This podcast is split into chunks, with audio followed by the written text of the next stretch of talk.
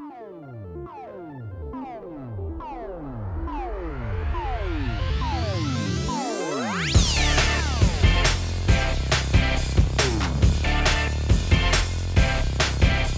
Fala pessoal, tudo bem com vocês? Estamos aqui começando o episódio 65 do A Semana em Jogo. E se você ainda não conhece o cast, nós somos a melhor fonte de informação para você saber o que rolou no mundo dos games nessa semana que acabou de acabar. Aqui quem fala com vocês é o arroba Bacon e comigo hoje sempre a gente tem o Felipe Lins. Olá pessoal, tudo bom? E o Bernardo Dabu também. Hoje é dia de jogar Arena. Uh, pois é, o nosso querido nosso querido Caio Nogueira deu, deu um tag em mim assim, ele saiu, eu entrei. Mas semana que vem, se tudo der certo, se Deus quiser, Alá permitir, Odin conceder, nós estaremos juntos mais uma vez em uma formação completa do podcast. Por enquanto, que que fica ligado. Zeus, cara? Que no...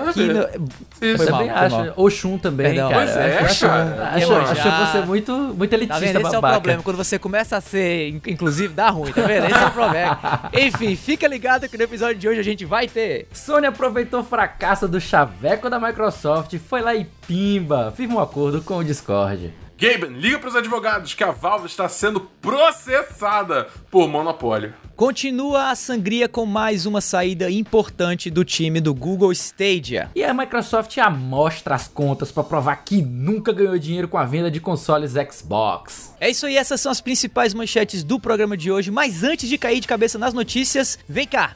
Você já entrou no nosso grupo do Telegram? Sim ou não? Seguinte, quem faz parte do grupo do A Semana em Jogo no Telegram pode ouvir a gravação ao vivo de cada episódio, pode também mexer na pauta e de quebra ainda corre a chance de ganhar games de graça.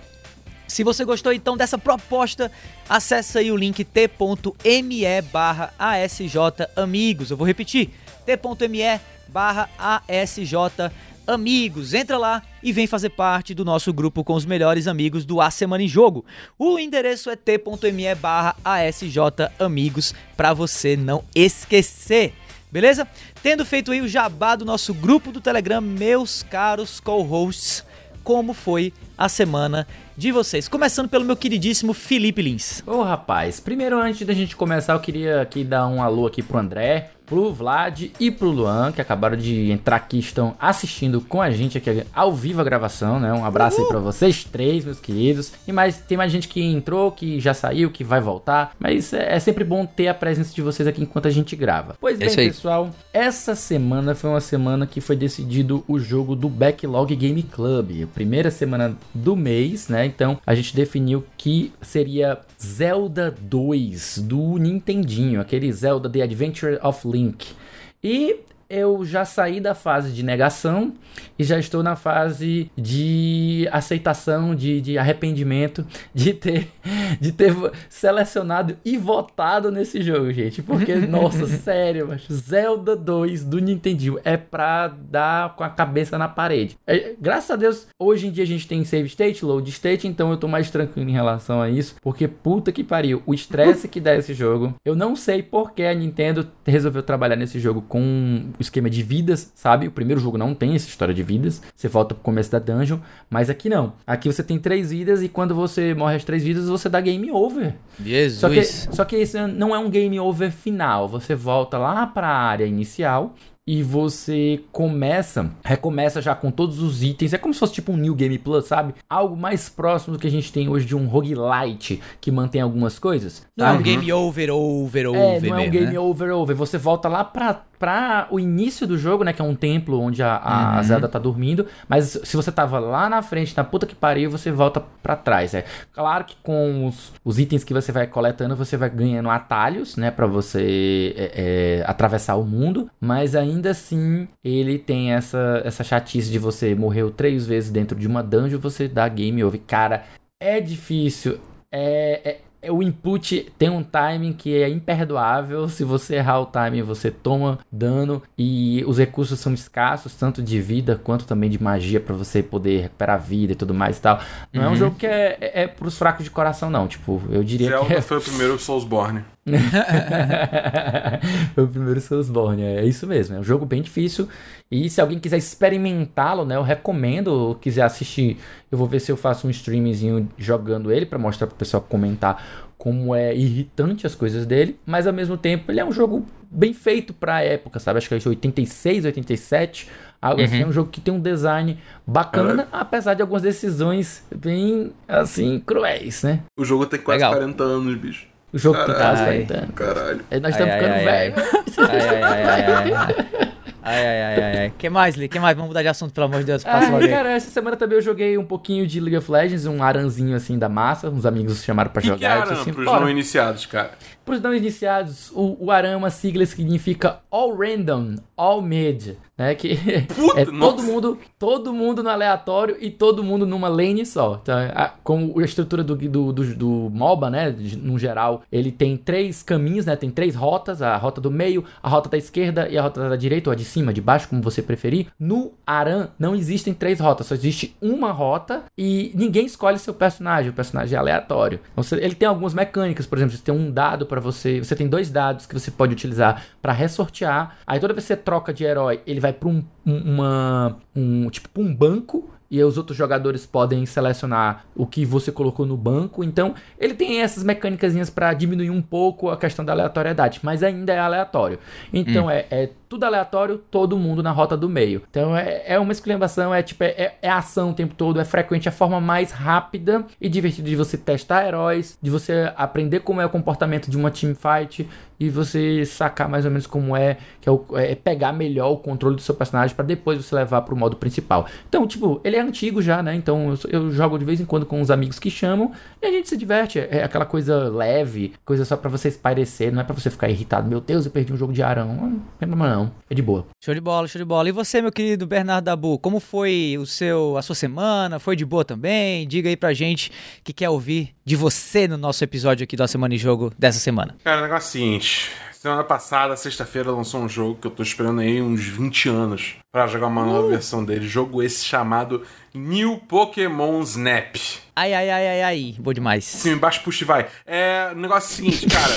Esse jogo, é assim, se você gostava do original, você vai gostar desse, porque é basicamente um, o, o maior glow-up de todos os tempos, tá ligado? Uhum. É, é, é Pokémon na época que você fica tirando foto, né? Você tem um carrinho que vai seguindo um caminho específico, e tem vários Pokémons na, nas áreas que você passeia e você vai tirando fotos dele e tal. E assim, tá sendo uma, uma jornada nostálgica absurda. Eu ainda tô, tipo, no primeiro mundo, eu nem fui pro segundo mundo, né? No, no, área, digamos assim, fase, hum. tela. É, é, eu ainda tô no primeiro. Entendeu? Nem fui pro segundo, embora eu tenha desbloqueado já, porque eu tô, tipo, muito focado em descobrir tudo, tirar foto de tudo e tal, só que no primeiro mundo ainda. E tá sendo uma experiência uma incrível, dica? cara. Fala. Posso te dar uma dica de uma pessoa que conhece algum tipo assim, esse tipo de design? Eu fosse você, eu, eu ia logo nas outras, certo? para que você possa liberar funcionalidades e depois você retorna, que muito provavelmente você vai conseguir acessar coisas diferentes. Pode ser que você consiga fazer interações diferentes que você não, não conseguia antes. Então é uma boa você mas, é, mas avançar um pouco mais. Mas, mas, eu entendo, é. mas eu entendo. É, eu entendo que o Tabu é, quer degustar, é, ele quer degustar o jogo aos poucos. É, exatamente. Até porque, tipo, aí eu vou pra frente e eu vou conseguir os bagulho novo, e aí eu vou poder aí voltar volta. e fazer. Entendeu? É tipo, é isso. É, é... Fazer esses 300 reais valerem, né? Cara, é tipo assim, sim, mas não é por isso. É só porque, tipo, realmente é o jeito que eu tô, tô querendo jogar o jogo, entendeu? Tipo, eu tô me divertindo demais com isso. É, zoeira, zoeira, cara. Mas, enfim, tipo, cara, é que a única, questão, assim, que pra mim são duas, né? Primeiro, que, tipo assim, é Pokémon até Gen 8 e, tipo, eu parei na Gen 3. Então eu tô completamente, completamente perdido na maioria dos bichos. Eu não faço ideia do que tá acontecendo, entendeu? É, é, é, tem muito bicho que eu não faço ideia, não sei o que, que é, só que aí não é, não é aquela, aquela mesma sensação que, tipo, que nem era no primeiro Pokémon Snap, que só tinha só puxava dos 151 originais, então todo Pokémon uhum. que eu vi eu conhecia, entendeu? Mas, é. tipo, tudo bem, isso aí é, eu não tenho como realmente reclamar disso. Tô falando que é uma coisa pessoal. É falha minha. sua. É, é, é, uma, é uma situação pessoal minha que outras pessoas que talvez não tenham acompanhado a série do Pokémon até a Gen 8 jogando tudo, talvez tenha essa sensação também jogando o jogo, né? Algo a se considerar. E outra coisa que eu acho que é um pouco falha do jogo também é a porra do sistema de nota, cara. Caralho, que bagulho chato, cara. Porque o sistema de nota você tem Você tem que tirar a foto. Aí a foto, ela ganha uma qualificação de uma a quatro estrelas, baseado no comportamento do bicho da hora. Não sei. É tipo, é confuso, tá ligado? Mas aí, beleza. Uhum. Aí depois disso, você ainda tem um sistema de, tipo, de notas numerais mesmo para tipo, pose, é, centralização do bicho, tem outros Pokémon na foto. Eu adorei isso. É, só o quê? E aí, tipo, e acumulando esses pontos, você ganha estrelas de cores diferentes. É tipo, cara, que bagulho mais arbitrário, tosco e, tipo, complicado. Eu sei lá, eu. Parece, eu, parece sabe o quê? Ah. Parece sistema de notas de escola de samba, que ninguém entende é, nada, é, cara, é, tipo, é, é, é, tipo, pra mim, pra mim, parece... pra mim, a coisa interessante do Pokémon Snap é justamente, tipo a, o, você se expressar criativamente tirando foto, tá ligado? Aí você começa a meter um bando de bagulho ar, arbitrário aí no meio, sei lá, eu não curti é. não. Eu, eu acho pra mim, isso é, isso é completamente Nintendo. Tipo assim, isso é a Nintendo sendo eu Nintendo. Eu não entendo, né? Nintendo, é, Nintendo essas é, coisas. É aquela coisa estranha, esquisita, totalmente arbitrária, que te frustra. Eu concordo, eu concordo.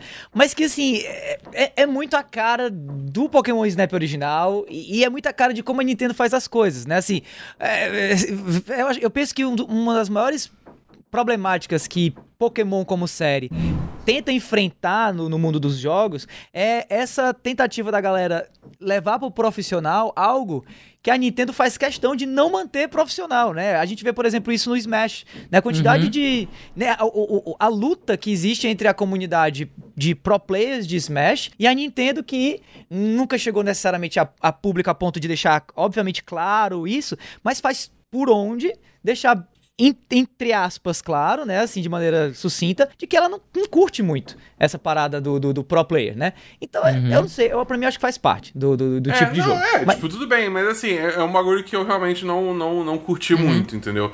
É, mas Sim. sei lá, cara, ainda tô achando, curtindo pra cacete o jogo e, enfim, eu é. queria ter jogado mais essa semana, mas faltou tempo, porque a outra coisa que eu joguei essa semana foi Apex Legends. Porque Apex uh. Legends agora não é mais só um jogo de Battle Royale meus queridos oh co-hosts da Semana do Jogo.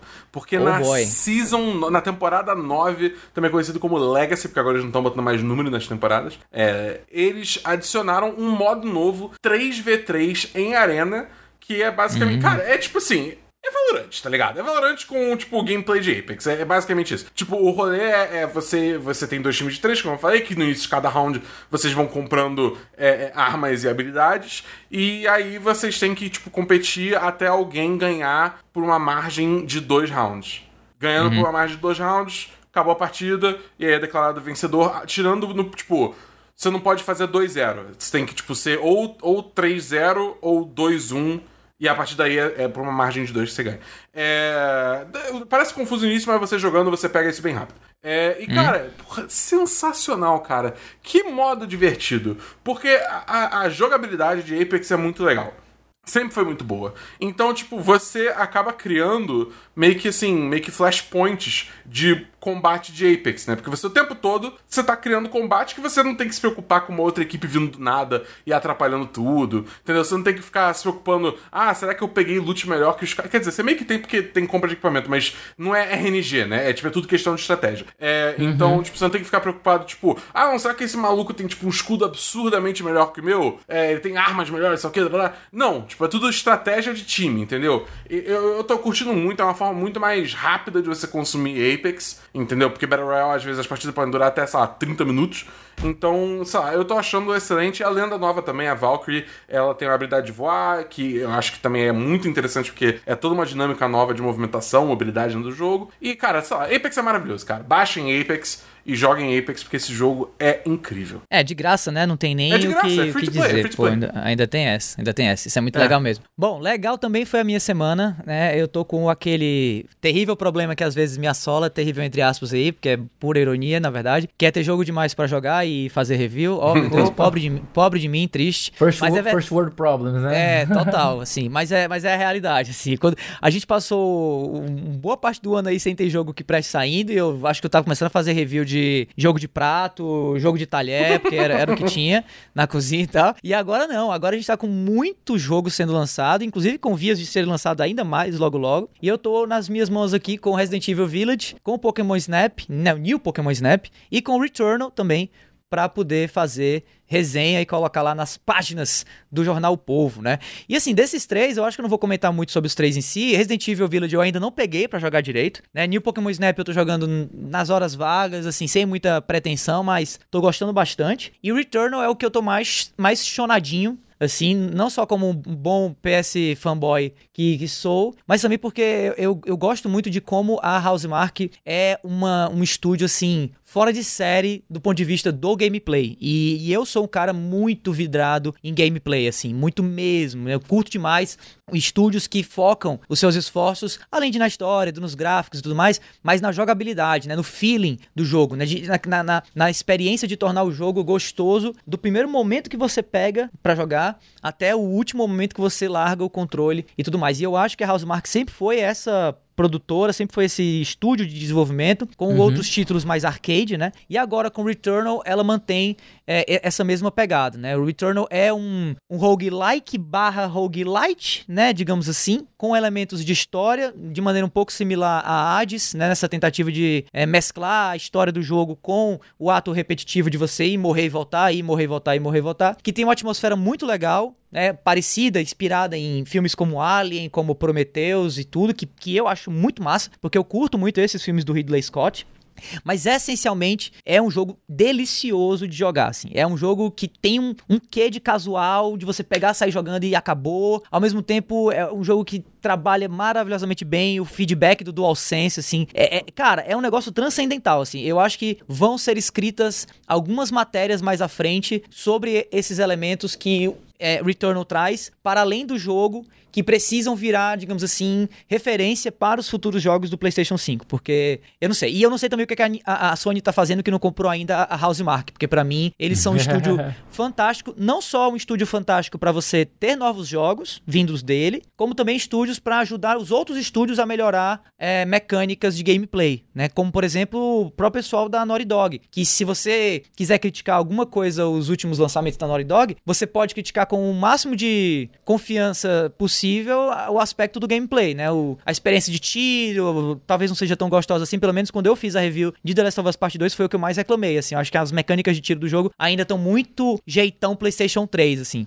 E eu acho que o pessoal da Housemark pode ajudar se a, se a, Sony for lá atrás de comprar, né? Mas isso é especulação, isso aí é notícias, é, isso aí é assunto para os próximos episódios. Vamos falar aqui, na verdade, agora das notícias que nós trouxemos para esse episódio aqui do A Semana em Jogo.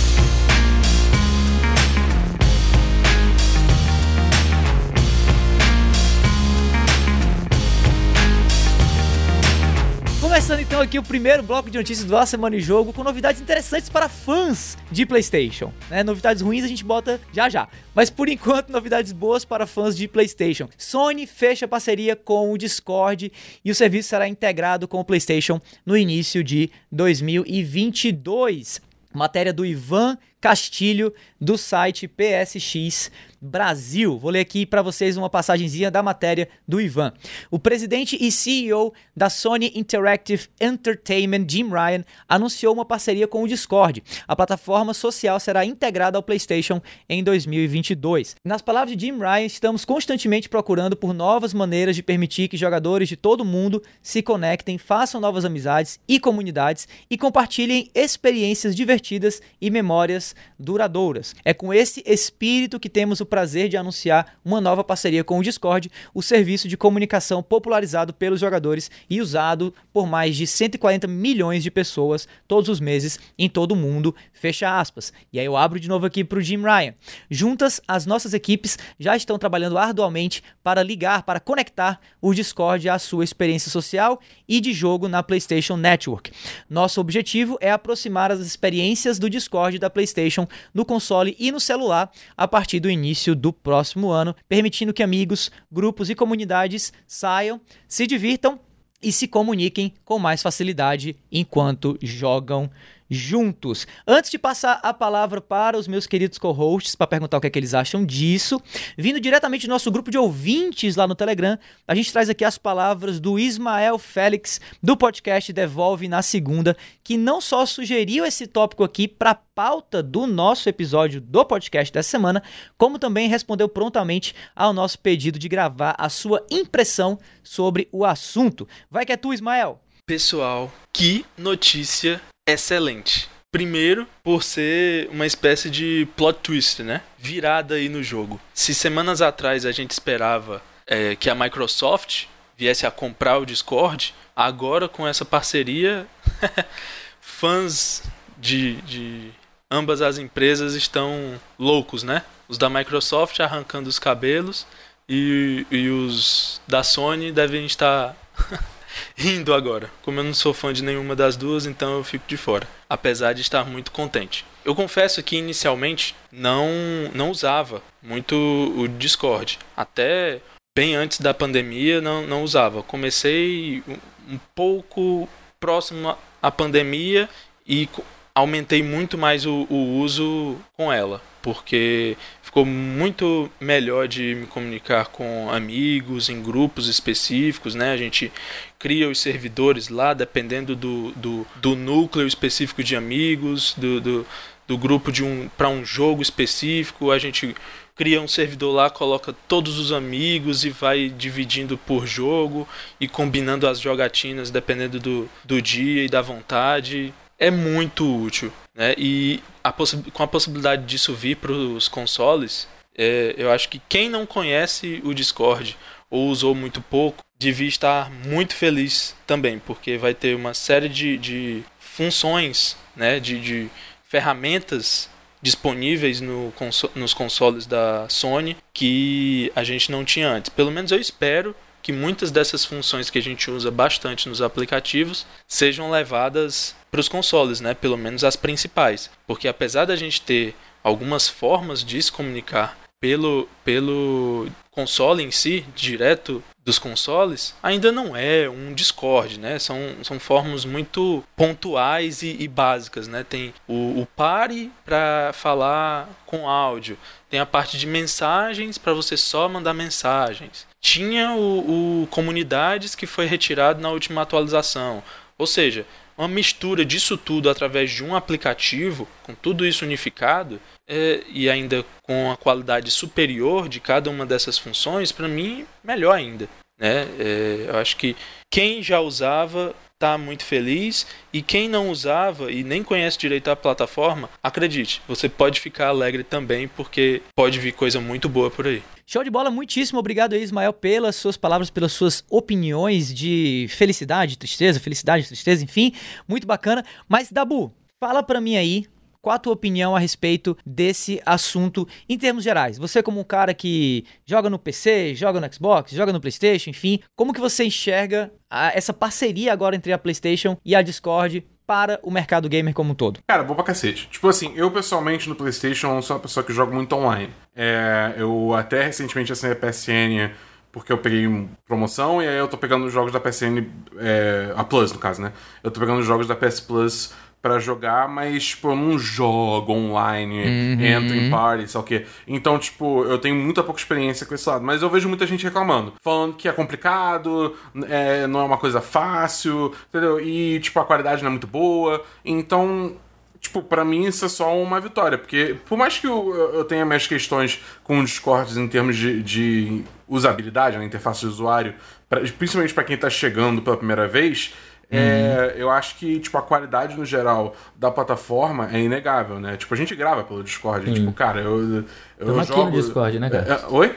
Estamos aqui no Discord, né? É, exatamente. Eu, eu, eu, tô, eu jogo diariamente com os meus amigos falando pelo Discord. A gente streama a tela um do outro no Discord. A gente é, é, é, tem chamada de vídeo. É tudo, tudo funciona magicamente bem, entendeu? Você tem bots, uhum. servidores. Então, tipo, eu acho que adicionar a plataforma do Discord aos consoles não tem ponto negativo, entendeu? É tipo assim, ponto. É só, é só vantagem pros jogadores fazer essa integração. Legal. É, uma coisa que eu vi aqui que o Ismael falou aqui, tipo, sobre o aspecto fanboy e tal, eu até li de novo o release aqui, e eu não vi nenhum lugar que fala que essa parceria é, cria uma exclusividade do Discord no PlayStation. Então eu não vejo por que isso também não poderia depois se estender para Microsoft. Tudo bem que a Microsoft não vai isso. comprar o Discord, mas eu não vejo por que eles não poderiam fechar uma parceria também, especialmente agora que eles fecharam essa com a PlayStation. Então a Microsoft talvez queira correr atrás do prejuízo aí e fechar essa parceria também. Porque, tipo, por mais que o sistema da Xbox funcione e seja legal porque você consegue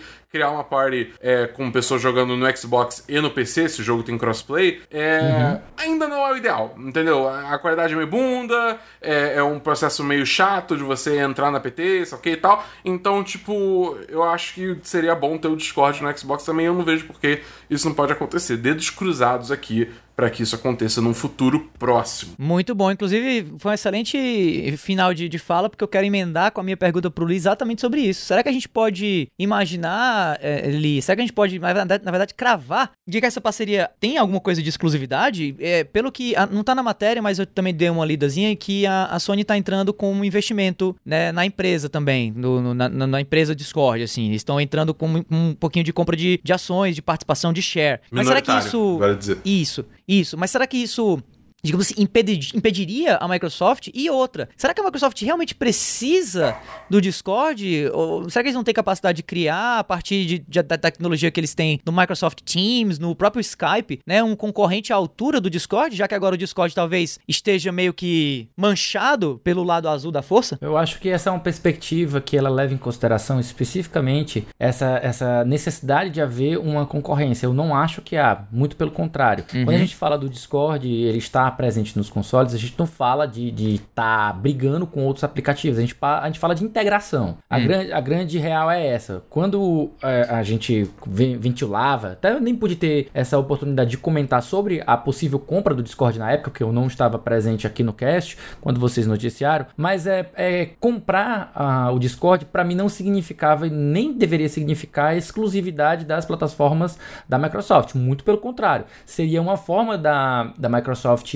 é, abrigar a empresa e se utilizar da, da estrutura dela para poder tornar um, um, negócio mais viável, sabe? Ela poderia uhum. oferecer, sei lá, algumas vantagens para quem assina o Game Pass, o Game Pass Ultimate, para ter algumas vantagens em relação à utilização que talvez quem fosse usuário do PlayStation não tivesse, ou o próprio PC não tivesse acesso a essas, essas coisas boas. Enfim, eu não acho e nem acho que deveria haver uma questão de exclusividade. E do outro ponto, eu acho bacana que ele, a, ele receba esse investimento da, do PlayStation porque viabiliza mais o negócio. Eu não sei por que, que eles estavam se conversando, estavam conversando, né, da venda, da compra do Discord. Talvez porque o negócio ainda não esteja rentável o suficiente, eles estivessem procurando uma forma de fazer isso. Talvez essa parceria seja uma forma de garantir uma sobrevida ao projeto, ao aplicativo, sem ele precisar se vender. A gente não sabe. Essas, essas questões pormenores elas são rela relativas, né, hum. à, à gestão do próprio, da própria empresa da da Discord. Então a gente não sabe como é que estão as contas internas dele para a gente poder cravar a necessidade de, de ser vendida ou até mesmo as vantagens ou desvantagens de ter uma exclusividade. Agora eu não acho que exclusividade seja bom para ninguém, é muito pelo contrário. Para mim é, é, é, ruim porque a, a ideia é é você fazer a, a, integração. Até porque, na verdade, você hoje tem uma integração, você usa o, o, o, o Discord tanto do PC como do celular. Então, você está jogando no, nos consoles, você pode pegar aqui o seu celular e, e, fazer a conexão. Basicamente a mesma coisa que é o modo de chat da Nintendo. Uhum. E todo mundo sabe o quão, o quão é convoluto, quão complexo e quão desnecessariamente é, é, é, burocrático isso é. Ao invés de você ter uma interface com uma, uma interface de usuário, uma usabilidade usabilidade, como o próprio Dabu colocou, uma usabilidade muito mais apropriada e muito mais adequada ao console, você tem que ficar utilizando um celular. E olha que todo mundo é uníssono que a interface do Discord no celular é uma bagunça. E eu faço coro a essa, a essa voz, porque eu também acho ele uma imensa bagunça. Mas é isso, eu acho que o Discord ainda tem que melhorar muito em relação à usabilidade, Sim.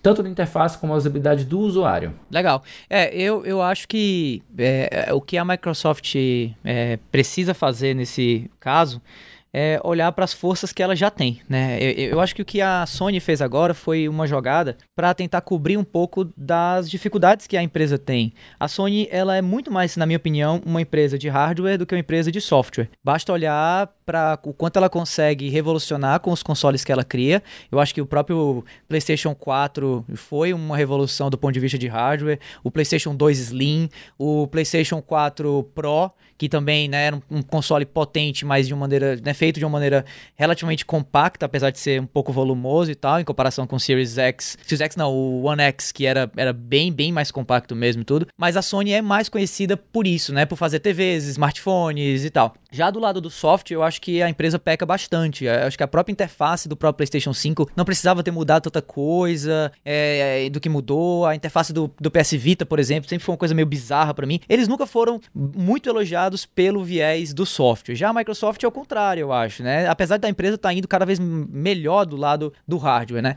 Então, nesse aspecto, comprar uma empresa como o Discord, mesmo que uma, uma participação pequena, minoritária, mas fazer um tipo de investimento aí, ajuda eles a melhorarem em um aspecto que eles são deficitários, que eles são ruins, que é a parte de software, especialmente nesse lado né, de chat, de conversa e, e coisas desse tipo. Então, faz mais sentido até para mim essa parceria do que faria a parceria entre Discord e Microsoft, uma vez que a Microsoft é, com, conseguisse ter comprado, né? Eu espero genuinamente que a Microsoft até pegue essa vontade, desse investimento que ela tem em serviço e tal, e continue metendo pau ali no Game Pass, continue investindo Davi, mais na internet. Você não, acha, você não acha que seria mais interessante se, na verdade, todas elas fizessem investimento? A Microsoft, a Nintendo, a Sony? Não seria eu muito acho... uma situação muito melhor do que uma compra, uma aquisição?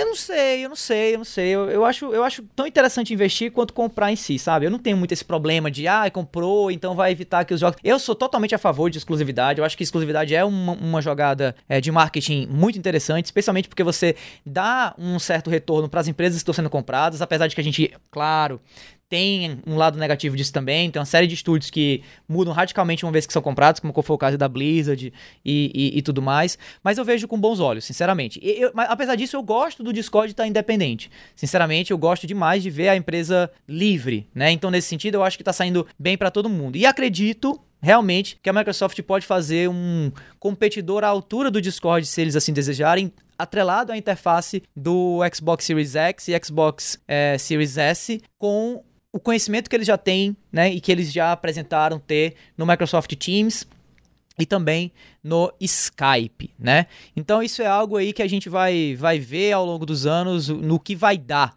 digamos assim, né?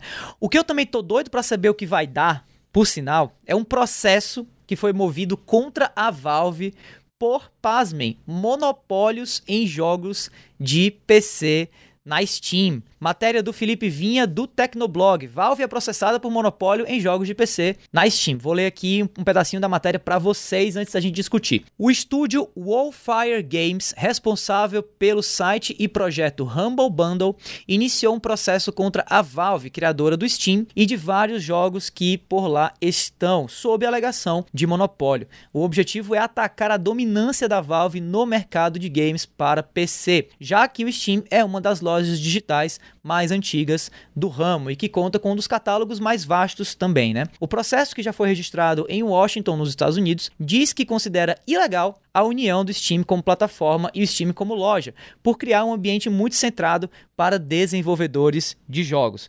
Pode parecer confuso, mas a desenvolvedora, né, a Wildfire Games, alega que a Valve tira proveito da situação, tentando convencer desenvolvedores que lançar um game no Steam é sinônimo de sucesso, enquanto mantém a alta comissão de 30% para cada venda. E aí eu quero fazer agora a pergunta para o meu especialista de assuntos jurídicos aí, Felipe Lee. Cara, tem tem tem validade esse argumento aqui da Wildfire Games? Dá para a gente enquadrar Steam numa prática de monopólio, tendo aí tanta loja para comprar jogo hoje disponível no PC? Cara, eu tenho dois momentos. Primeiro é o momento categórico. Dizer, não, que viagem. Que coisa mais sem noção, que absurdo.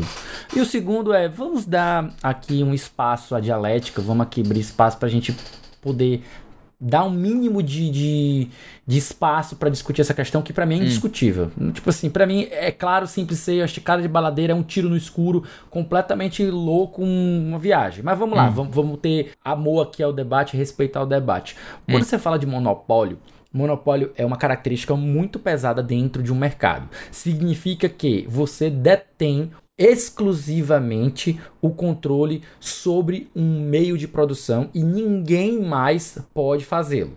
Certo? Primeiro de tudo é isso. Então, quando você acusa a Valve de monopólio, você teria que estar demonstrando e provando que somente ela pode vender, ou que somente ela pode produzir, ou somente por meio dela você pode fazê-lo. Aí você teria um caso de monopólio Talvez, depende muito da situação. É, é, é, basicamente algo meio esticado, como a gente está vendo acontecendo nessa semana muito louca aqui, que tá Apple versus Epic também teve hoje mesmo, durante a antes da gente começar a gravação, teve uma atualização do caso da Apple contra a Epic, que a Apple disse que ela, se ela perder, ela vai fazer que ela vai dar uma de Eduardo Cunha. Ela disse: se eu cair, eu levo gente junto.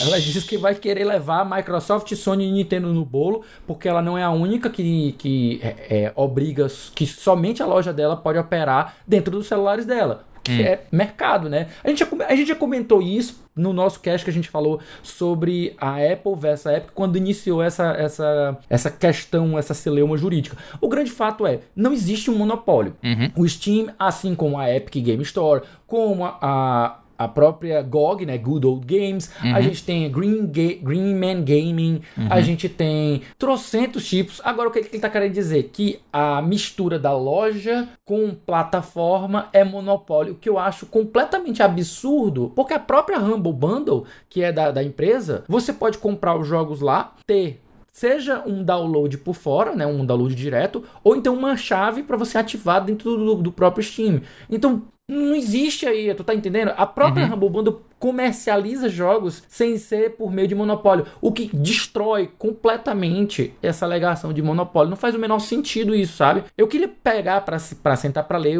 para ver como esse advogado é, ele ele concatenou, como ele uhum. trabalhou essa, esse argumento, porque para mim é completamente tá maluco, né? É completamente sem futuro, é, é completamente é. sem sentido, é uma coisa bem malucoide mesmo. Tá. É, Dabu, Lee falou que é bem malucoide, né? Deu aí o parecer técnico de ca causa malucoide, né? É um negócio malucoide.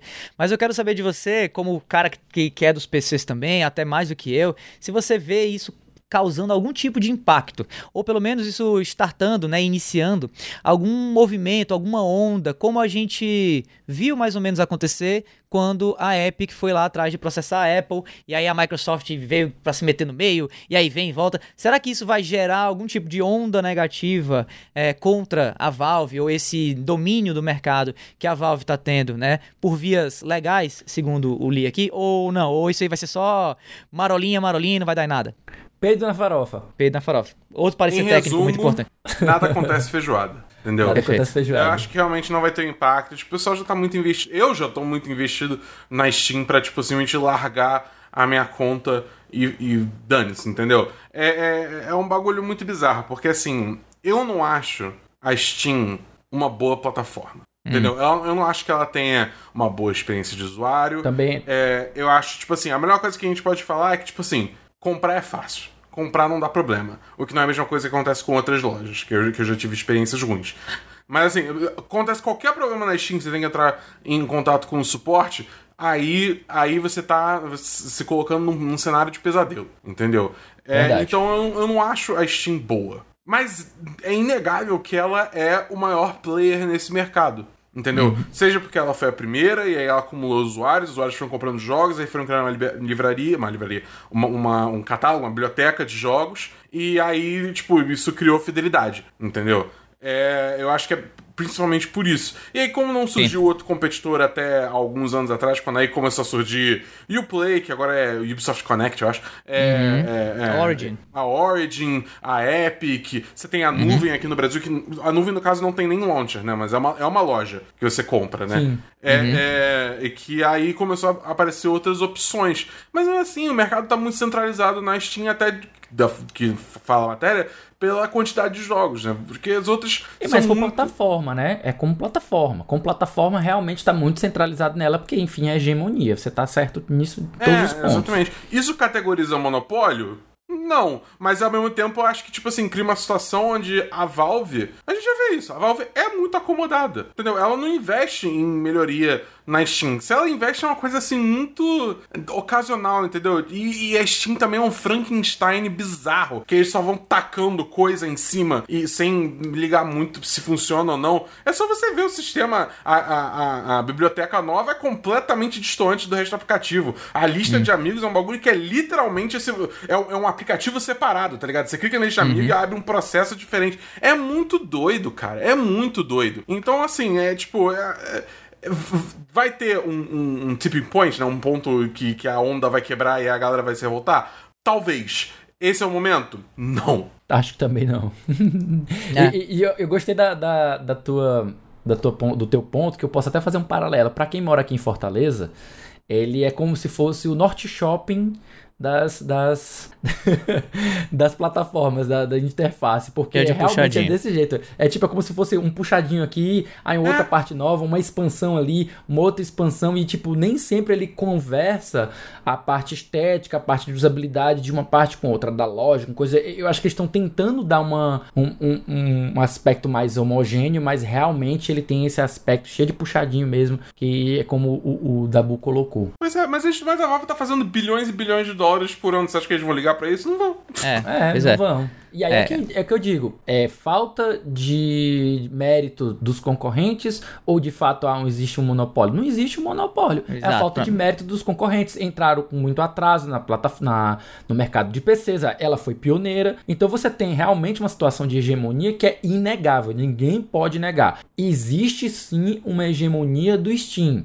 é monopólio? Não é. Então, por isso que eu acho esticado o, o, o argumento. Você pode alegar com, todos os, com todas as letras que existe hegemonia e tentar, sei lá, ver se existe alguma via para você combater essa hegemonia. Só não é via legal para é, é, determinar que existe um monopólio. Eu acho que isso é furado. É, é um caminho completamente fora de, de, de do, do ponto. É, tá passando longe do ponto. O ponto é esse, estão passando longe. É, para mim eu, eu sou muito, muito opositor dessas ideias que a gente tá vendo cada vez mais acontecer de, de empresa é, chorar para governo ou, ou, estado de algum jeito, brigar com a outra empresa, porque a empresa que tá na frente é malvadona e a empresa que tá atrás é boazinha, entendeu?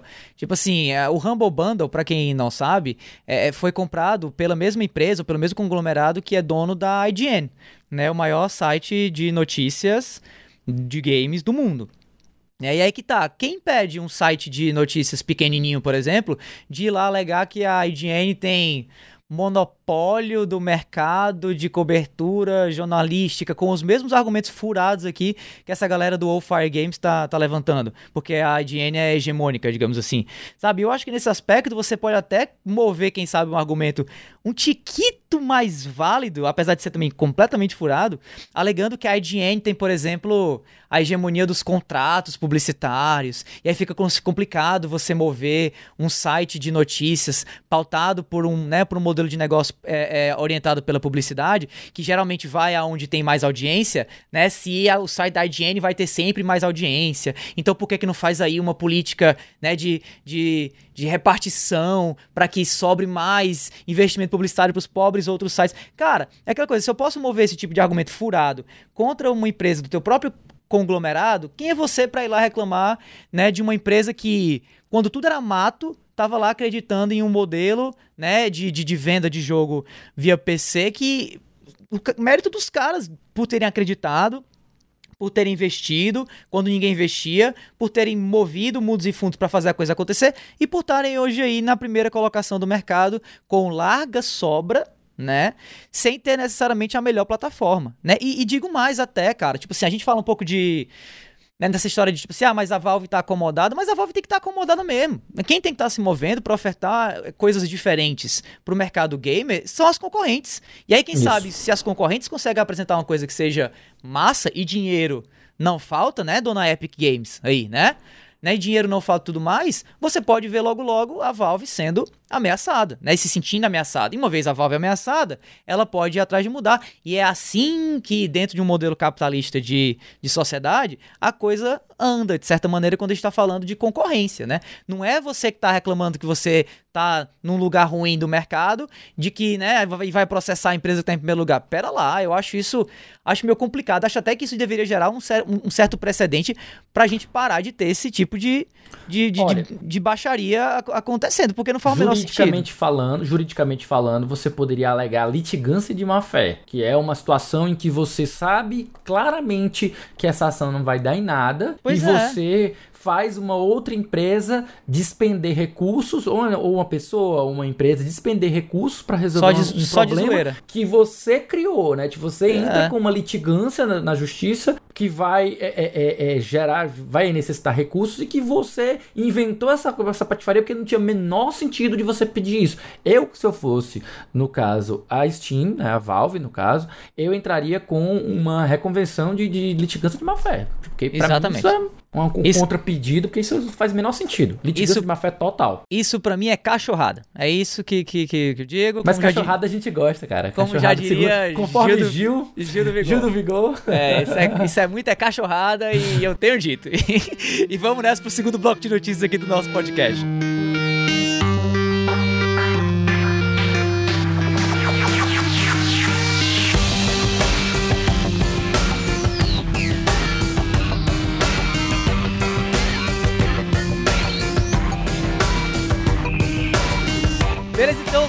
Início aqui ao segundo bloco de notícias desse episódio da Semana em Jogo, com notícias sobre Google Stadia.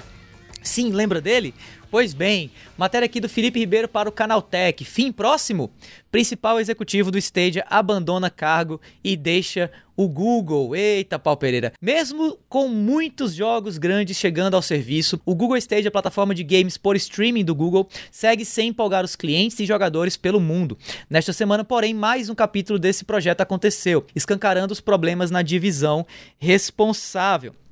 John Justice, chefe de produtos do Stadia, abandonou a empresa. Pô, John Justice é um nome muito massa. Enfim, Né?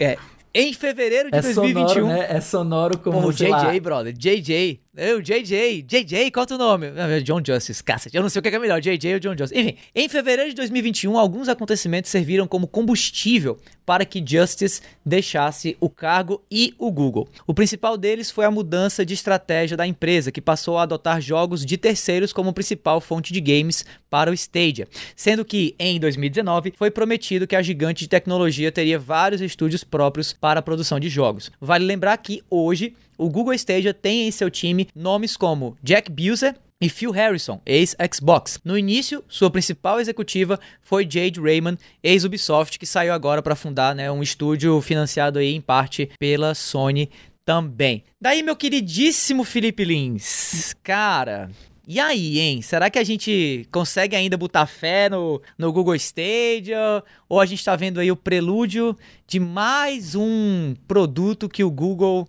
aposenta antes do tempo? Olha, rapaz, o fantasma do, do, do cemitério da Google tá sempre aí rondando qualquer projeto que eles anunciem, né? Então, tipo assim, a Google ainda, ainda não, não endereçou, ainda não, não parou para ela se tocar do, do elefante na sala. Que é o quê? É o modelo de negócios que ela tá propondo. Uhum. O modelo de você assinar uma parada e ainda comprar os jogos individualmente é algo que não conquistou ainda a galera. Fora, obviamente, que o serviço ainda tá restrito a muitos países. O que eu acho que é um erro. Tá? Porque o que Uhum. acontece? Eles estão focando primariamente no mercado que eu acho inadequado para eles. É a mesma coisa do, do, do Google, do, a gente pensar do xCloud. A gente já comentou várias vezes isso e, e você mesmo já falou pra gente. Qual é o mercado potencial mais interessante pro xCloud? Me responda novamente. Zil, zil, zil, Brasil e outros mercados emergentes. É, BRICS. Por quê? BRICS. Eh, Não, não, acho que talvez nem tanto o BRICS, porque a China hoje eu não sei se ela pode ser considerada ainda como emergente. Pra mim hoje ela já é uma potência de que tá rivalizando já com os Estados Unidos, então não sei se, se dá pra transformar, eh, ainda manter ela nesse bloco do BRICS. Mas enfim, a gente tirando essa parte eh, econômica de, de lado, o mercado que é mais interessante de você oferecer um serviço como o do Google Stadia é justamente o mercado que se beneficia de muita gente jogando no celular. E aí eu, claro, vou, eu vou chamar a China não por questão de emergente, mas porque a China é o maior, é o, é o lugar onde mais se usa smartphone para jogar. Então você tem a China como um importante mercado, o Brasil como um importante mercado, outros locais também, sei lá, um mercado indiano, talvez, acho que sim também, que também é muito focado, que você tem uma força muito grande do mercado celular, que é mais acessível, é o que o povo mais compra, tipo, é mais fácil você ter um celular, um smartphone, que você ter um computador, que você ter um console, é muito mais, Sim. muito mais, a, a, a- o mercado é muito maior, né, a quantidade de usuários. Então, você oferecer esse serviço, já, já focar, querendo já levar para esse tipo de mercado, para mim é a estratégia ideal. E a Google tá fazendo, cara, começar pelos Estados Unidos, pela, pela Europa, que são países que já consomem console e não têm pudores, porque eles têm poder aquisitivo para isso. Eles preferem muito mais comprar o jogo, adquirir o jogo de forma digital, de forma definitiva, do que ficar dependendo de uma plataforma na nuvem. Não faz sentido para mim, sabe?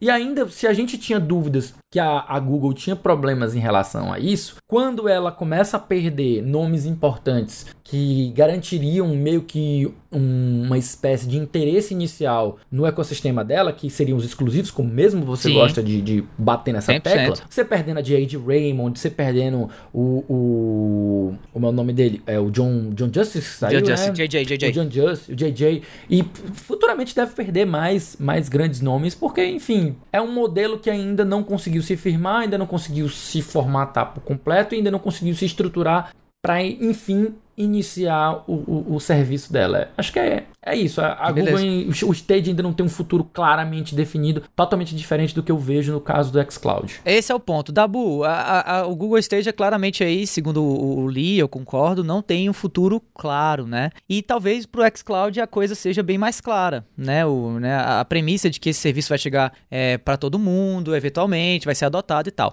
Mas será que a gente consegue considerar o que está acontecendo com o Google Stage um caso isolado? Ou o motivo pelo qual o Google abandonou a ideia de ter jogos próprios. O fato do xCloud também não ter né, necessariamente nenhum exclusivo até agora que faça uso da tecnologia de cloud para melhorar alguma coisa e tal. Será que não começa a colocar um pouco de, de medo no futuro desse mercado de cloud streaming de games? Ou você acha que é o futuro ainda ou não e tal? Fala um pouquinho o que, é que tu acha disso. Cara, eu acho que é o futuro parcial, entendeu? Tipo assim, eu acho que você É sempre vai ter parcial. ainda o- os seus PC gamers, os seus console gamers, entendeu? Você vai ter sempre a galera que quer ter a caixa, entendeu? Pra, ter, Hum. não depender de uma internet, é, de uma internet possivelmente instável, dependendo de latência, entendeu? Do mesmo jeito que existe discussão, isso é um, um pouquinho exagero, mas só pra ter uma ideia, é, é de mouse sem fio contra mouse com fio, porque mouse com fio tem um tempo de resposta melhor. Tipo, sempre vai existir isso, entendeu? É, mas ao mesmo tempo, eu acho que, e de novo, eu vivo falando isso no podcast, é uma questão de acessibilidade, entendeu? Você botando serviço de streaming pro mundo todo, podendo rodar em celular, podendo rodar em computador, é, notebook, é, é, geladeira, micro-ondas, que seja, você está derrubando barreiras e está tornando os jogos mais acessíveis e está abrindo portas para pessoas que não tinham interesse em gastar 5 mil reais num console ou mais em um PC gamer para poder jogar os seus, os seus jogos, entendeu? É, o, o problema que eu acho da Google é que eles têm um problema crônico, que é assim, lançam um produto, não deu imediatamente certo, É. Tipo, já dá dois passos atrás, se não cancela direto. E é o que a gente tá vendo com o Google Stage. O Google Stage saiu com essa proposta de, de modelo de negócio completamente maluca de, você, de você assinar uma mensalidade e comprar os jogos, entendeu? E isso não, não- e no mercado que já não, digamos assim, não acho que é tão receptivo. É o que ele falou, né? Que não é tão receptivo a essa tecnologia que nem seria casos como o Brasil, como, sei lá, a China, é, enfim. Eu ainda acho que pra cá seria só assinatura. Não, ter, não, não, não cabe esse Sem negócio de ainda dúvida, sem comprar jogos dúvida, por sem fora, dúvida, sabe? sem dúvida, sem dúvida. Mas é, não, não, pra mim não resta dúvida também que lançar isso primeiro nos Estados Unidos talvez não tenha sido a melhor ideia. Só você, cara, tipo, por exemplo, o Apex. O Apex eles anunciaram que vai ter uma versão mobile do jogo. Onde foram Uhum. que eles lançaram, tipo, os primeiros testes beta dessa versão? Não foi nos Estados Unidos, foi na Filipinas. Sim, entendeu? E, e, tipo, então assim, isso, isso diz muito sobre esse tipo de coisa, assim, de, de uso de celular e esses aplicativos. Então, é, é, eu acho que existe um futuro de, de, de cloud gaming. Acho que você até pode começar a ter jogos que são pensados pra se jogar na cloud 100% do tempo. Tipo, por exemplo, eu, eu adoro usar esse exemplo. É jogo de, de carta. Tipo, tipo Hearthstone, tipo Gwent, tipo o, Hum. o, o, o do LoL, que eu sempre esqueço o nome, meu Deus do céu. É o. É o Wild Rift? Wild, Wild, não, Wild Não, não, Rift não, é o, não, é o, não, é o perdão, LoL de perdão. celular. Legends of, Legends of Legends of Runeterra. Runeterra. Runeterra. Por exemplo, esses jogos você não precisa ter uma latência mínima pra jogar. É um jogo perfeitamente jogável se você tem, tipo, sei lá, 300 de ping, porque daí, entendeu? É um jogo de carta. É, é, você tem turnos e tal. Então, é, é, eu acho que você pode desenvolver certos nichos assim que vão se aproveitar muito dessa, dessa tecnologia e desse público expandido, entendeu? É só questão da Google, tipo, cara, se tocar e, e ajustar o curso. Ou já prepara logo aí o Google Graveyard pra ser atualizado mais uma vez. Esse, pra mim, é isso. É, eu também E, acho. Olha, e, e eu acho que, tipo, no, no começo da tua fala, tu falou sobre as questões de latência e tudo mais. Eu testei nessa semana, eu joguei ah, It Takes Two, né? E não foi, não foi baixando a versão client, que é o mais comum que o pessoal faz. Foi jogando pelo Play Together. Um amigo meu, que é o, o Guilherme, a- adoro o Guilherme, ele simplesmente instalou o jogo e aí disse: Ei, vamos testar aqui no Play Together pra eu ver a latência. E eu consegui jogar, gente. Eu, eu até falei pra ele: Olha, eu vou apertar e, e vamos ver. Eu vou, vou dizer pra ti que eu apertei e vamos ver a o tempo de resposta. Eu, disse, eu apertava, o boneco pulava. Apertava, o boneco pulava. Eu não morri nenhuma vez por eu apertar e passar, tipo, meio segundo até o input ser reconhecido. Não existiu isso. Foi uma coisa rápida, óbvio, claro. Eu estou num ambiente, num PC com cabeado, numa internet de 300 mega, então, tipo, não é a mesma situação de que tá jogando no celular, claro. Outro fator mas é- também, vocês estão numa conexão peer-to-peer, muito provavelmente. Sendo Isso. que, tipo, você jogando num serviço streaming, você estaria conectado a um servidor e aí vai saber é- onde é esse servidor. Pois é, e ainda tem essa questão do servidor. Por isso que é então importante você ter servidores no Brasil. Que da Sim. mesma forma que você consegue acessar bem o YouTube, você pega o celular, você consegue assistir bem um vídeo no Sim. YouTube. Sim. Então, porque tem servidores brasileiros. Então seria isso porque você oferecer para você conseguir ter o, o Google Stadia funcionando aqui no Brasil. É, Complicado, mim né? o, o, o- cloud streaming de games é o futuro, absolutamente, assim, eu, eu não tenho, é, eu não vejo de outro jeito a indústria evoluindo, é, especialmente pelo que a gente tá vendo hoje, pe- pela tendência das pessoas a preferirem mídia digital, a mídia física, pelo, pelo sucesso do Netflix, por esse caminho que a gente tá tomando agora, é sempre na direção da ultra conveniência, sempre na direção de planos de assinatura, sempre na direção Uhum. de uma dependência cada vez menor de mídia física ou de hardware para fazer a coisa acontecer, né? Eu acho que isso para mim já é motivo suficiente para acreditar que a- as próximas gerações vão querer cada vez menos esse conceito da caixa que roda as coisas e tal. Acho que vai ser cada vez mais um desejo de um público cada vez menor, né? Um público cada vez mais minguante, digamos assim. E já, É. não, e, e já é minoria. Então, eu, eu, eu coloco, tipo assim, os dados de estatísticas que a gente tem, É. o censo brasileiro de jogos e tal, tudo já, É. já, já aponta que é minoria. A gente, nós, nós aqui que somos PC gamers, que somos console Exato. gamers, nós já somos minoria. Então, então para mim, eu acho que o Google tá, assim, tá deixando na mesa algo que poderia ser uma nova vertente de faturamento absoluto da empresa, até porque esse mercado de games está numa crescente muito grande, muito, muito forte, e o Google não tinha ainda um posicionamento nesse mercado, né? Antes do Google Stadia, você tinha o quê? No máximo, ah, os jogos da Google Play Store, né?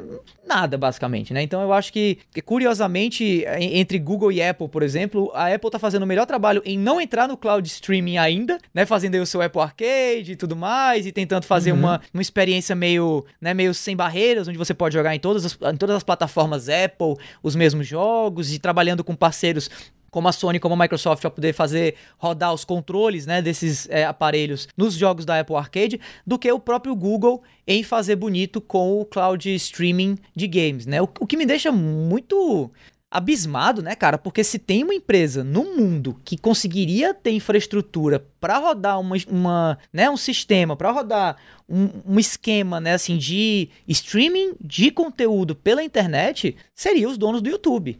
Né? Eu, Exatamente. eu não veria outra forma disso acontecer senão. Então, assim, é, é, é, Cara, eu fico estupefato, assim, de ver o Google vacilando tanto e a Microsoft conseguindo, né?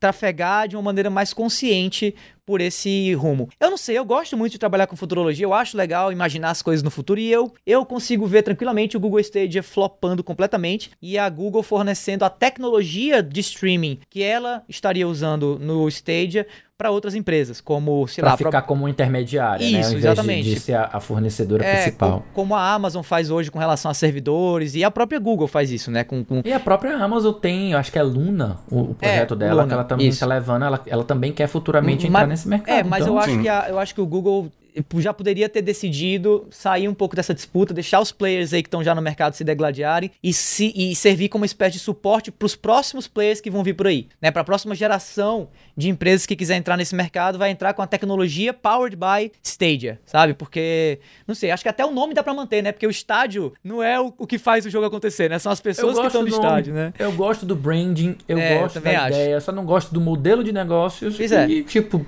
Então É, tá na hora de outros modelos de negócio aparecerem É. aí, de outras empresas que talvez não a Google, ou não chefiados pelo Phil Harrison, que, pelo amor de Deus, pense no cara pra ter um toque de, de merdas, né? Assim, o que ele toca dá ruim, é, é Pois é. é o toque impressionante. de Midas ao Ao contrário. contrário, exatamente. Bom, mas falando aí de Phil Harrison, né, ex-Xbox, e trazendo, puxando aqui agora uma notícia da Microsoft, que ainda tem um pouco a ver com essa história de dinheiro, de faturamento e tudo mais, o Bruno Gavão da Eurogamer nos traz a manchete. Microsoft diz que nunca ganhou dinheiro com a venda de um console Xbox. Olha só, Vamos dar uma lida aqui. A Microsoft, através de Lori Wright, vice-presidente de desenvolvimento de negócios, foi chamada a depor e, quando questionada pelo advogado da Epic Games, revelou que a companhia sempre perdeu dinheiro com cada console Xbox que vendeu. Abre aspas aí é, pro Lori Wright, ou pra Lori Wright, eu não sei se é um homem ou mulher. Não ganhamos, vendemos os consoles com prejuízo, respondeu Wright quando questionada, tá aí a Lori Wright, quando questionada sobre a margem que a companhia ganha ao vender um console Xbox. Questionada se a Xbox alguma vez ganhou dinheiro com a venda de um dispositivo Xbox, Wright respondeu simplesmente que não, uma revelação que poderá surpreender alguns, mesmo sabendo que estamos numa indústria onde isto é prática comum.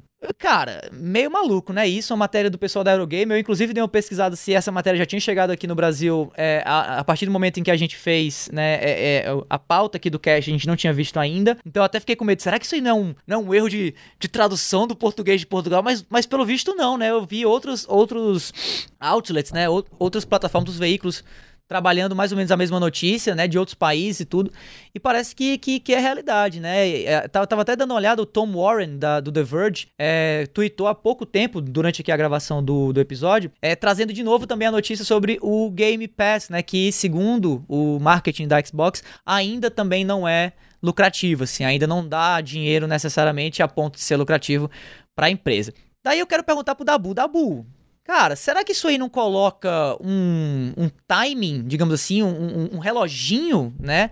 É um cronômetro decrescente nos planos do nosso querido é, Phil, né? Tio Phil, para fazer a Xbox decolar com essa nova geração de consoles que ele tá trazendo agora e xCloud também? Ou você acha que, mesmo não dando dinheiro, a marca veio para ficar e a Microsoft tá morta de satisfeita em jogar dinheiro no, no, no, no Void e não ver esse dinheiro retornar ainda por anos a fio? Cara, é, eu recebi no ponto aqui a informação que o filho do CEO da Microsoft gosta muito do Xbox e por isso que eles ficam injetando dinheiro o tempo todo. Não, sei Ah, agora sim, tá explicado. Tá explicado. Mas, cara, falando sério, eu acho assim, tipo, cara, a Microsoft é uma empresa que tem uma quantidade boçal de dinheiro em caixa, tá ligado? é tipo, é muito, é muito dinheiro. É, é uma das maiores empresas do planeta. entendeu? Então eles vão ter dinheiro pra investir é, é, é, na marca Xbox, entendeu? É tipo, cara, pra você ter noção, é tipo, a, a Microsoft, se ela quisesse, ela comprava a Sony e a Nintendo e ainda sobrava dinheiro pra caralho. entendeu? É tipo, é esse o nível de dinheiro que a Microsoft tem. É, isso mesmo. É, é, então, tipo, eles têm muito dinheiro pra investir nesses planos da Microsoft, da, da Xbox. E eu acho que, tipo, o, o plano do Phil Spencer, você vê pelos murmúrios na internet, pela movimentação, que tá dando certo, entendeu? É um, é um talvez um pequeno slow burn, né? Porque você tem que ir aos poucos convencendo a galera a assinar o Game Pass e tal. Mas o que eu mais escuto é tipo, ah, eu comecei a assinar o Game Pass porque tal jogo entrou no catálogo. E aí eu comecei a jogar outra coisa, e aí eu comecei a jogar outra coisa, e aí eu simplesmente não parei de assinar porque é muito prático, é muito bom, você sempre tem alguma coisa para jogar, só que e tal. Então, tipo, eu acho que é nessa que eles vão, vão começar a ganhar dinheiro e talvez não daqui a muito tempo, entendeu? Fidelizando a galera em, em mais um serviço de assinatura. A única, a única questão aí, que é uma coisa um pouquinho além né, do, do, do hum. mercado de jogos é a saturação de serviços de, de, assinatura, né? Porque a gente já tem Netflix, Disney Plus, Paramount Plus, HBO Max, é, Amazon Prime Video, lá, lá, lá. aí você adiciona o Game Pass, talvez fique salgado para algumas pessoas. Mas, é, voltando à matéria em si, acho que esse hum. lance dos consoles não me surpreendeu muito. Porque é uma estratégia muito, tipo, muito antiga já para você difundir um produto que você tem, digamos assim, acessórios ou adicionais que você, você vende para ele, né, no caso dos, consoles são jogos, que é você vender a base em prejuízo para se tornar num, num, num, num, digamos assim, um produto mais é, palatável de investimento uhum. inicial, e aí a pessoa estando investida na sua plataforma, no seu ecossistema, aí você começa, tipo, a fazer dinheiro nas coisas ao redor, entendeu? É, é uma coisa que, tipo assim, eu, é, enfim, eu não tô surpreso. É uma, é uma, é uma, é uma estratégia de, de venda que existe há muito tempo já. Uhum. E eu não vejo a Microsoft mudando tão cedo, né? Porque, tipo, a única coisa que eu fico me questionando assim é, tipo, tá, então por que esses consoles são o mesmo preço do PlayStation? Entendeu? É, é, sendo que tipo, eles são mais ou uhum. menos assim iguais. É a única coisa que eu fico me questionando quanto a essa matéria. Tipo, o que que faz ele ser mais caro que um PlayStation? Entendeu? Mas é, na hora de vender, eles vendem ao mesmo preço. Essa é a única questão que eu tenho. Interessante. E você, Eli, o que, é que acha desse assunto? Cara, esse assunto, ele, ele, ele evoca algumas coisas que são meio que práticas comuns, né? Inclusive até acho que foi a Nintendo que comentou uma determinada época, acho que teve um, um pronunciamento, acho que foi do Iwata, que a Nintendo estava Saudade. mudando, hum. ela estava mudando o seu modelo e ela se recusava a continuar vendendo consoles a prejuízo. Acho que foi com o flop do Wii U, salvo engano, foi alguma coisa assim, sabe? Ou foi, ou foi depois do, do, do, do Cubo, eu não lembro exatamente qual foi a época, mas eu lembro muito claramente de ter visto uma declaração de Iwata nesse sentido, que é algo que a gente já sabe.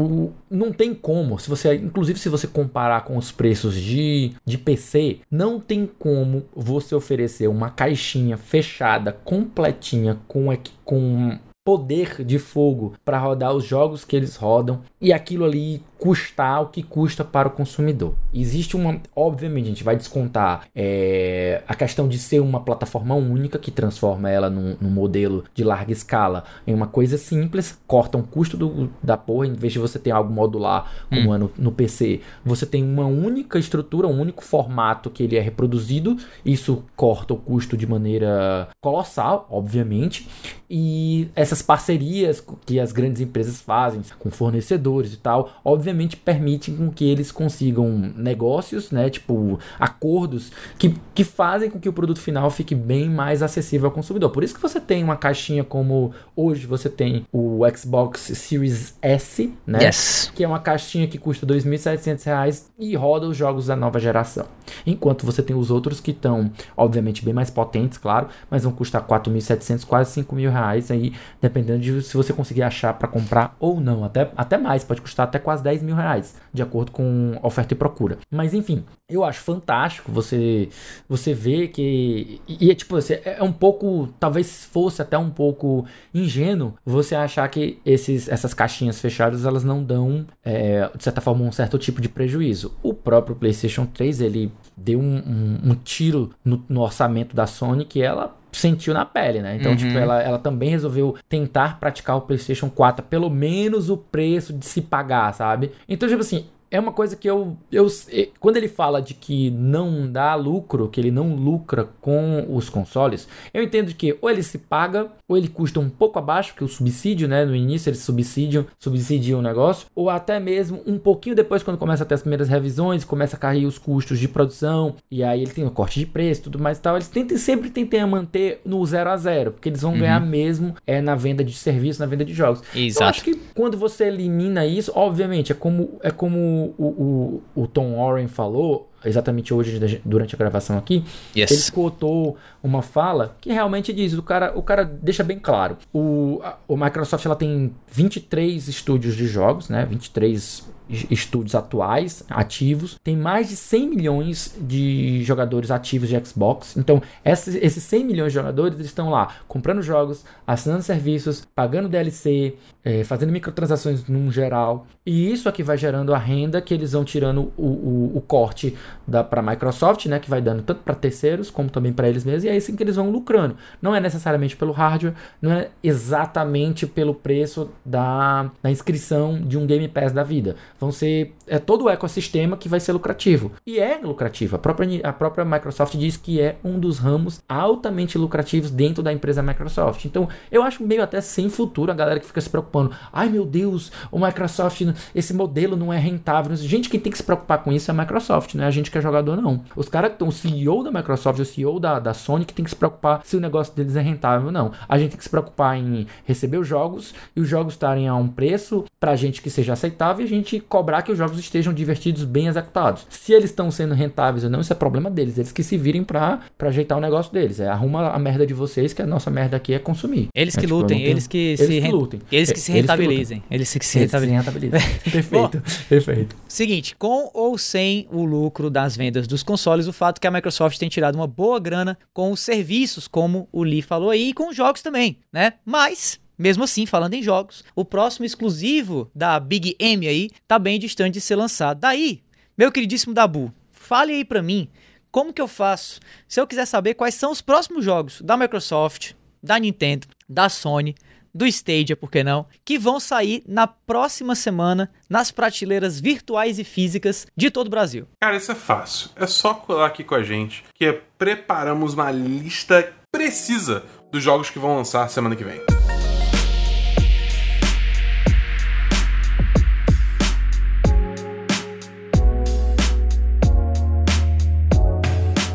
Bom, vamos nessa então para os lançamentos da semana de 10 de maio a 16 deste mesmo mês. Começando com lançamentos exclusivos para o Nintendo Switch, remasters, por que não? Jogos de aventura remasterizados para o novo console da Nintendo. Dois, na verdade, muito parecidos no título, mas nem tanto. Começando aqui com Famicom Detective Club The Girl Who Stands Behind, lançando dia 14 de maio. E também no mesmo dia 14 de maio, Famicom Detective Club The Missing Hair. Jogos aí que o nosso queridíssimo Felipe Lee tá hypado, né? Acho Tô que. no hype, tô no hype. Show de bola. Do Brasil temos uma pessoa então, vamos ver se a gente tem mais. Enfim, contando aqui, também no dia 14 de maio, a gente tem, para a alegria de Bernardo Dabu, Mass Effect Legendary Edition. Um remaster também. Meu né? nome é Comandante Shepard e esse é meu jogo favorito da Citadela. Uh, N7 for the win! Pois é, remaster e compilação de vários jogos, os três jogos principais e DLCs da franquia maravilhosa Mass Effect, saindo para PlayStation 4, Xbox One e PC. E também para o dia 14 de maio, aí saindo para tudo que é console e plataforma possível e imaginável, a gente tem Subnautica Below Zero para PlayStation 5, Xbox Series X e S, PlayStation 4, Xbox One, PC e Nintendo Switch também. Eu tô mais ou menos no hype por esse aí, talvez seja o que eu busque para fazer review nessa semana, tá? Bom, além dos jogos que vão estar saindo essa semana aí, esse quarteto aqui do A Semana em Jogo, né, contando com o Caio que não está online no momento, mas que a gente vai falar dele, tem mais um monte de conteúdos para você ficar ligado. É ou não é, caríssimo Felipe Lins? É sim, senhor. Toda sexta-feira tem um episódio novo do Vale a Pena Jogar com esse queridão aqui que está falando, que estava falando aqui, David Bacon, trazendo uma review de jogo que ele acabou de zerar. É isso aí, toda segunda-feira você também escuta o Dabu no Semana dos 10, um papo entre amigos sobre os filmes, séries e jogos assistidos ou jogados durante a semana por essa galerinha maravilhosa do 10 de 10. Basta procurar por 10 de 10 no seu agregador de podcast favorito para achar. Lá no Spotify você encontra um monte de conteúdo produzido pela galera do Cast Potion, o podcast com aquele já conhecido papo catedrático sobre videogames. E uma vez por mês o Backlog Game Club traz um papo extenso, profundo, saboroso e crocante sobre um jogo novo, projeto pessoal e muitíssimo bacana do nosso queriducho Felipe Lins.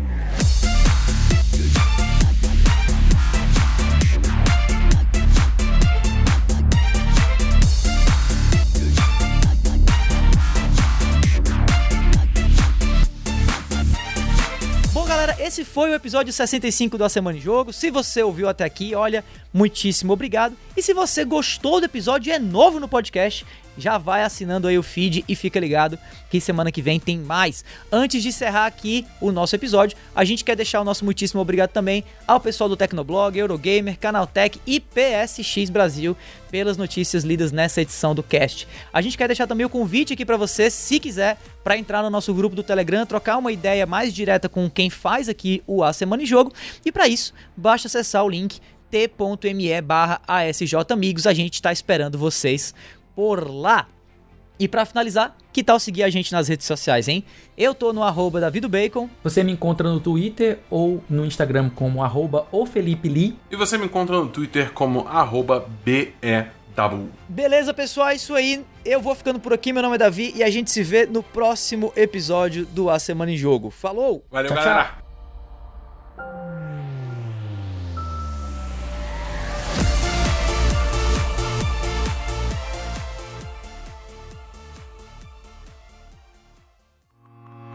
Este podcast foi editado por Felipe Lins.